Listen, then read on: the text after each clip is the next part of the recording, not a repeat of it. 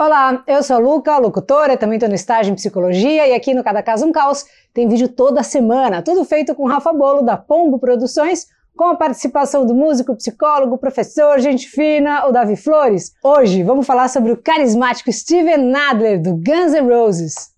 Michael Collette nasceu no dia 22 de janeiro de 1965 em Cleveland, Ohio. Ele acabou de completar né, 57 anos. Foi batizado em homenagem ao pai biológico que vazou logo depois do filho nascer. O Steven conta na biografia que o pai batia na mãe direto, a Diana. E a última coisa que fez antes de ir embora de vez foi encher a mãe de porrada e deixar ela sangrando no quintal da avó. A mãe pegou o jovem Michael e o irmão e pediu abrigo ali na avó que recebeu eles, né? Mas como condição, a mãe ia ter que mudar o nome dos meninos para respeitar as tradições judaicas da família, uma vez que não é muito simpático receber o nome de alguém que ainda está vivo. Foi então que a dona Diana mudou o nome dos filhos para Steven e Kenny. Em 74, a mãe resolveu tentar um recomeço, trocou a gelada Cleveland pela ensolarada Califórnia e foi com os filhos para um apartamentinho no norte de Hollywood. Pouco depois, ela juntou ali as escovenhas com o Melvin Adler e a química ali com a família rolou super legal e o Melvin resolveu adotar os brasileiros. Daí então veio o nome que a gente conhece, né? Steven Adler. O irmão era tímido e super introvertido, já o Steven era o oposto ali, era a alegria da galera, fazia amizade com todo mundo, andava com o pessoal mais velho também, tava sempre botando ali um sorrisão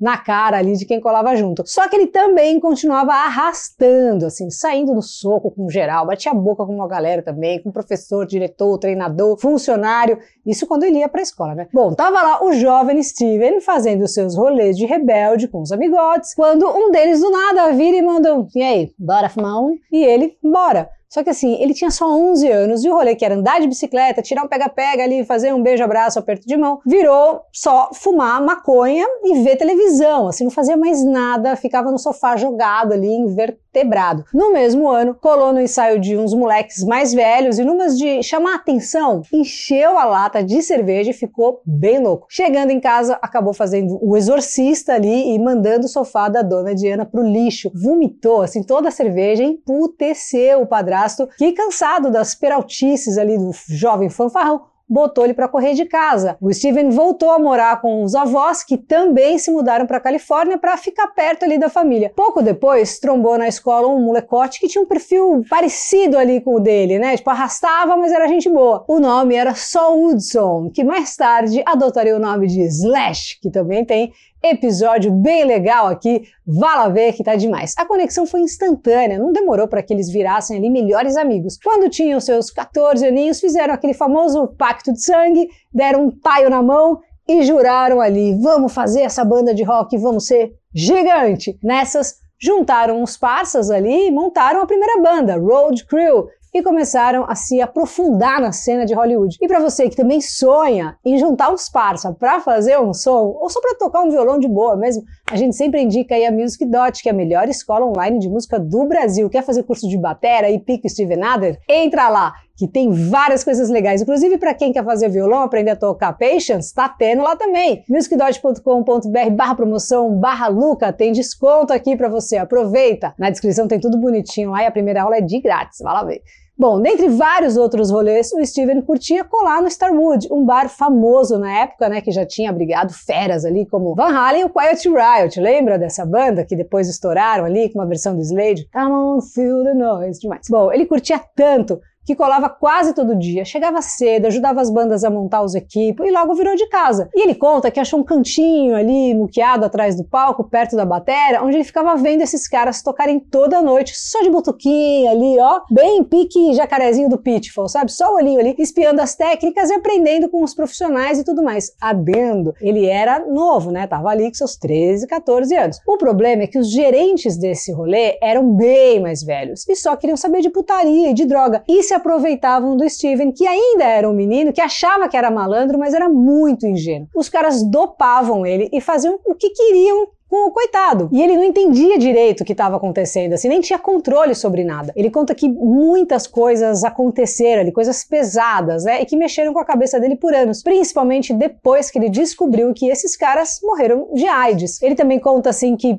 Por várias vezes, os caras passavam por ele na rua de carro, oferecendo um baseado ali, e ele entrava no carro e pegava a brisa ali dos caras. Quando ele percebia, ele já estava louco e os caras estavam passando a mão em tudo que podia. Numa dessas aí, ele foi infelizmente abusado sexualmente por três caras, voltou para casa em choque, tremendo, assim, dos pés à cabeça. Ele falou que tomou um banho, saiu pra noite e ficou mais chapado que podia. E aí, para ele, era isso. Ele fala, né? Festas, risadas, seguir em frente e nunca contar para uma alma sobre o que aconteceu. Fecha aspas. Nesses rolês aí pela Sunset Strip, em 86, numas de fazer a banda virar, que o jovem Slash e o Steven acabaram conhecendo o Izzy Stradley e o Duff McKagan, pouco antes de um mininote temperamental conhecido pela alcunha de Axel Rose. Tem episódio sobre o Axel aqui. Mas era bem no começo do canal, inclusive, esse vídeo, bem curtinho, não tinha nem psicólogo, assim. Então, se você achar também que vale a gente fazer um cada caso um caso mais parrudo sobre ele, manda aí. Bom, sobre o Guns N' Roses, você já sabe, né? Aquele sucesso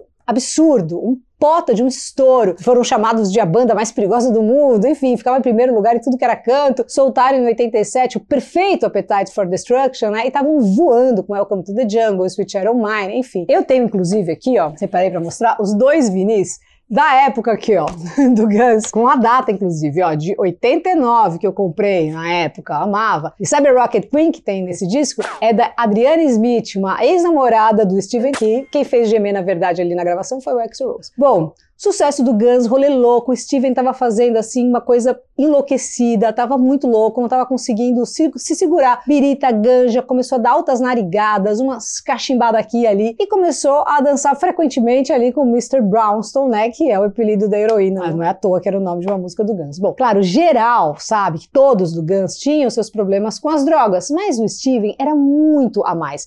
Ele arrastava. E isso começou a atrapalhar o trampo do Guns. As baguncinhas, né, começaram a refletir no jeito dele tocar, começou a dar uns perdidos, atrasava para os shows, os caras tinham que cancelar a data porque ele ficou muito louco, né? Para você ter uma noção, sabe Always on the Run, né, do Lenny Kravitz, o Slash entregou pro Lenny Kravitz de mandada. É do Slash esse som, porque o Adler tava muito louco e não conseguia gravar. Ficou um negócio tão insustentável que os caras deram com a sola nos glúteos ali e ele processou os companheiros de banda em 92, alegando estar tá em tratamento para sair da heroína e que os remédios que usava estavam atrapalhando ali na concentração. Não era por isso. Eles acabaram firmando ali um acordo, mas o Steven nunca mais voltou para a banda. Depois disso, o Steven Adler até tentou se firmar na cena de novo, mas nenhum projeto virou mesmo, né? Ao invés disso, ele entrou numa decadente, né, inacreditável e o que já estava ruim ficou ainda pior. Todo o abuso de álcool e substâncias aumentou muito quando bateu a depressão de estar tá fora de uma das maiores bandas de rock do mundo. Em 95, acharam Steven desmaiado no volante do carro depois de uma overdose de heroína, e essa foi uma das 28 overdoses. Um ano depois, sofreu um AVC que paralisou o rosto e causou problemas na fala que estão aí até hoje. A causa?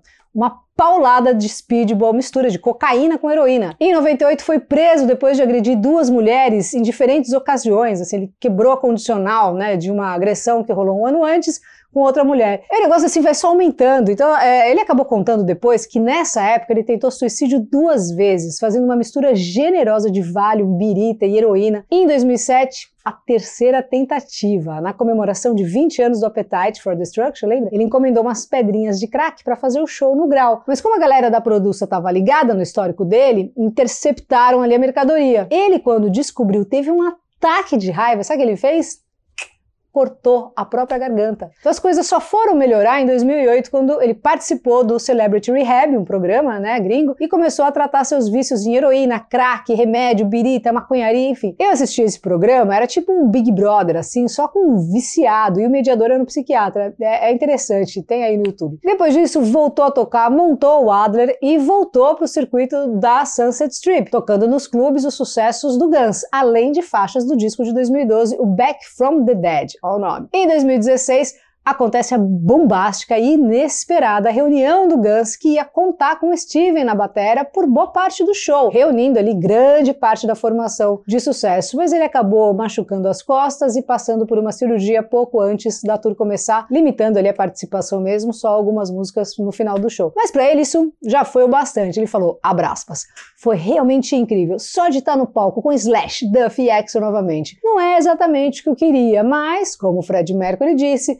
Só um ano de amor é melhor do que uma vida inteira de solidão. Fecha aspas. Bom, o que a gente espera é que o Steven encontre a sua paz, né? E continue tocando bateria, como só ele sabe. O cara, né? Chega arrepia. Ele marcou gerações como um dos maiores nomes da música mundial, sempre com aquele sorrisão no rosto, o tempo cravado e a pegada monstra de um dos caras que ajudou a levar o rock para os quatro cantos do mundo. Fica moicano mesmo aqui, ó. Muita gente adora ele, né? O Sebastian Bach do Skid Row, que também tá por aqui, se inspirou no amigo para fazer aquela balada Wasted Time, sabe? Se você também gosta, comenta aqui o que, que você acha relevante, né? E qual som da época dele que você mais gosta também. Bora ver o psicólogo, professor, psicanalista Davi Flores Solar sobre o Steven Adler. Fala Luca, tudo bem por aí? Por aqui, fiquei bastante tocado ao ter notícias da quantidade de traumas que o Steven Adler viveu ao longo da vida dele, e inclusive desde a infância, né? Viu sua mãe apanhando, viu sua mãe sangrando depois que seu pai bateu em sua mãe e depois abandonou sua casa. Essa quantidade abusiva de traumas vividos pelo Steven Adler me leva ao tema de hoje, que me parece ser os caminhos que a mente encontra para evitar entrar em contato com pensamentos, memórias, experiências emocionais que sejam muito desagregadoras para o funcionamento do aparelho psíquico, né? Então a gente nota que o Steven progressivamente se esforça para evitar os pensamentos, transformando-os em descargas, em atos, forças ejetadas para fora de seu aparelho psíquico, resultando num conceito já trabalhado de alguma maneira por Freud, mas melhor desenvolvido por outros autores, que é o acting out, definido pelo Wilfred Bion, por exemplo, como uma evacuação pela via da ação de elementos psíquicos intoleráveis. Né? Então, o aspecto motor substitui o aparelho mental e ao invés de pensarmos, agimos. Né? A gente pode notar isso na história do Steven, né, que conta que viveu uma longa perturbação após sofrer uma série de abusos gerentes do Starwood. Depois, ele conta de um abuso específico vivido com três desconhecidos que ele encontra na rua, volta muito desamparado e decide por duas coisas: ficar o mais chapado que podia e decide também nunca contar para ninguém o que ele vive ali. Pois bem, né? Não contar para ninguém significa justamente não transformar essa experiência em pensamento verbal, em transformar em palavras as coisas angustiantes que ele viveu. O psicanalista húngaro chamado Sandor Ferenczi diz justamente que em cenas traumáticas como essa que o Steven viveu, a personalidade tende a regredir para uma beatitude pré-traumática, ou seja, procura um jeito de tornar o choque traumático da realidade inexistente. E o acting out dá cabo justamente disso. É um dispositivo de defesa contra a ansiedade e também um meio de evacuar para fora elementos intoleráveis. Então agir significa não pensar, não elaborar, não verbalizar e não simbolizar. As overdoses e tentativas de suicídio do Steven me parece que obedecem ao mesmo tipo de processo, parecem tentativas da mesma natureza. Por fim, temos mais um exemplo dessa mesma ordem, quando Steven, ao ser impedido de fumar crack no show de aniversário da turnê de um álbum que tem tudo a ver com esse assunto, Appetite for Destruction, Apetite para Destruição, ele decide cortar sua garganta, realizando em seu próprio corpo um ato que substitui a possibilidade de lidar e elaborar a frustração. Nós, psicanalistas, vemos atos muito parecidos desses ao longo da clínica e temos uma notícia mítica desse ato no mito de Édipo, de Sófocles, um mito bastante revisitado pelos psicanalistas que nos interessamos bastante pelo complexo de Édipo. No mito, o Édipo, ao descobrir que havia assassinado seu pai e desposado sua própria mãe, decide cegar os seus próprios olhos enquanto grita que ninguém será testemunha de seus infortúnios e de seus pecados. Parecido com o corte do Steven Adler, né, um ato de quem já não suporta mais sua própria história, com a diferença de que Édipo se cega e o Steven se cala. Torço para dias melhores para o Steven Adler. Um beijo para você, Luca. Te vejo na próxima. Tomara que sim. Semana que vem tem mais vídeo novo. Quer um spoilerzito? Então pega essa. Shirley Manson do Garbage, beleza? Me segue no Insta. A gente se vê semana que vem. Valeu!